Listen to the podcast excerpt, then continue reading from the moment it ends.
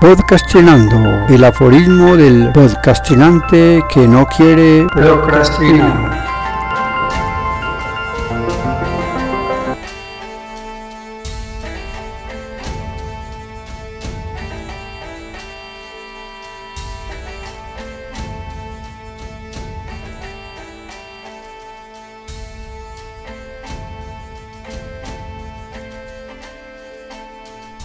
Aforismo número 15 de la quinta temporada. Yo, jurado de votación, ella también. Al final, el conteo de votos. Miro y canto. Partido, partido, partido. Partido y 69. Los jóvenes, preocupados por la política, no entienden del contexto. 5. Malentendido. Como les dije arriba, Roberto me matriculó en el Instituto César Conto, un primo liberal de Jorge Isaac del siglo XIX, que persiguió a los conservadores por doquier e incluso manipuló las elecciones para evitar que estos llegaran al poder. Peleó por las lides del Canal de Panamá, pero según eso, como que lo regaló en las discusiones realizadas en París. Mi profesor de sociales se llamaba Tadeo. Digo se llamaba porque apareció muerto en el Chocó, creo que por líos de faldas, me imagino yo. Dictaba sociales y educación física. Teníamos uniformes de educación física, pero era una faldita blanca con shorts negros. Nos hacía posar como gimnastas, haciéndonos levantar la pierna casi a la altura del hombro, lo que hacía que algunas compañeras se enojaran con él, pues era notorio que quisiera más ver lo que estaba por debajo de la falda que el ejercicio mismo. Me estaba esperando a la salida del colegio, ubicado por la plazoleta de San Ignacio, subiendo por la calle Ayacucho. Me engañó diciéndome que estaba realizando un trabajo de investigación sobre las relaciones sociales contemporáneas entre adultos y adolescentes y que yo le servía como muestra de ese proceso investigativo. Había olvidado que, de vez en cuando, Roberto me esperaba también a la salida del colegio. Aprovechaba que tenía que recoger a la nuera de la jefa del trabajo al mediodía y me llevaba a la casa, saludaba al niño y se iba por la nuera al trabajo. Tadeo me condujo a una cafetería de la mitad de la cuadra, subiendo por Ayacucho. La verdad es que no tenía ninguna intención de seducirlo ni dejarme seducir. Me puso la mano en el hombro y justo cuando íbamos a entrar en la cafetería, Roberto paró la moto, haciendo chirriar las llantas y casi tocándome la pierna desnuda por el uniforme, con el neumático caliente, por el roce con el pavimento.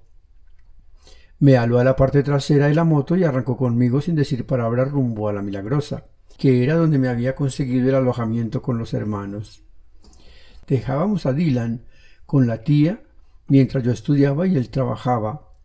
Entonces fue a recogerlo, lo dejó encima de la cama y se despidió diciéndome mientras cerraba la puerta que daba a la calle.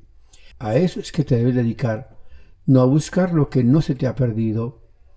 Cerró la puerta con fuerza y no me dejó volver al colegio hasta que me consiguió más bien el cupo en el INDEM Buenos Aires, donde terminé el bachillerato con el hermano mayor custodiándome, aunque tengo que reconocer que allí también los profesores me echaban los perros, hasta que tuve el accidente subiendo por Bombonam. Eran las diez de la noche y no me fijé que venía un carro cuando iba a tomar el bus y me elevó contra un muro. Cuando desperté, los compañeros se pusieron contentos, pues me daban por muerta del impacto tan fuerte que me causó el carro. No tenía dientes y tampoco sentía parte de mis piernas.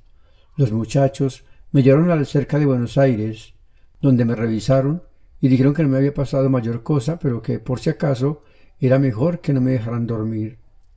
Llamaron a Roberto para avisarle, pero la orden era no dejar la fábrica sola y seguía enojado conmigo por lo del Tadeo S que me había provocado semejante ruptura. No venía más que a ver el niño y me miraba de vez en cuando por el rabillo del ojo a ver cómo seguía. Mamá no se enteró de mi accidente. No quise que le dijeran para martirizarla. En cambio, la tía se preocupó por mí. Me ponía paños de agua tibia mientras le daba las compotas a mi Dylan. De todas maneras, como en la matrícula estaban los datos de mi residencia, Tadeo siguió molestándome. Yo, la verdad, quería conversar con él porque había una compañera que sí estaba interesada en sostener una relación seria con el profe y le quería ayudar. Pero no se pudieron dar las cosas. Eso fue una verdadera fatalidad. Me da igual. De todas maneras, yo me sé defender con lo que aprendí cuando recién me instalé a vivir con Roberto, y por eso no me preocupo. Las cosas son como son y así he podido lidiar con mi vida. Mamá de vez en cuando me llama para que vuelva a la casa, que ella no me guarda rencor, pero siento mucha pena con ella al saber que no es capaz de controlar sus emociones. Mi vida ha estado plagada de desaciertos y los asumo con todas sus consecuencias. No me importa ni Roberto, ni Tadeo, y mucho menos el tal César Conto, que tanto me inculcaron en ese colegio de mala muerte, en el que fui recibida sin tan siquiera una prueba de admisión. A ellos lo que les importa era la mensualidad y no el aprendizaje. Creo que estuvo bien que haya sucedido ese acontecimiento, porque igual los compañeros que tenía me parecían un poco estrafalarios y de muy mala muerte. A pesar de que a duras penas conversábamos en el descanso, que era un patiecito de tres por cuatro, no los encontraba dispuestos a resolver los problemas que nos presenta la vida, no los que me han ocurrido a mí, no como los he vivido yo, e incluso no como me ha tocado enfrentarlos a mí. Yo sigo ahí, ayudándole a mi tía, pese al descuido tan grave que tuvo. Ella, la cieguita, asume con responsabilidad el hecho, y yo pagué cárcel por eso, pese a que casi me llevan para el manicomio ante esa situación que afectó de manera tal que me cuesta trabajo llevar una relación estable y no quiero tener hijos nunca más en la vida. Espere en el próximo aforismo Mamá. El momento en que la tristeza invade a Andrea por su estilo de vida y la desazón por la forma como debió vivir junto a los recuerdos de su Dylan y lo mucho que lastimó a su mamá.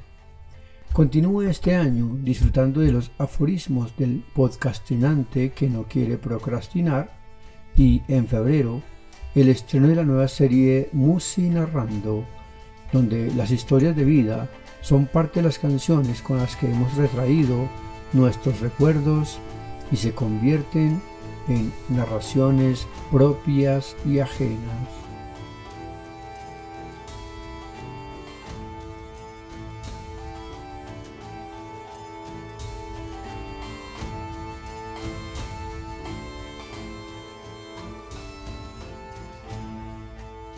Hasta aquí, podcastinando. El aforismo del podcastinante que no quiere procrastinar.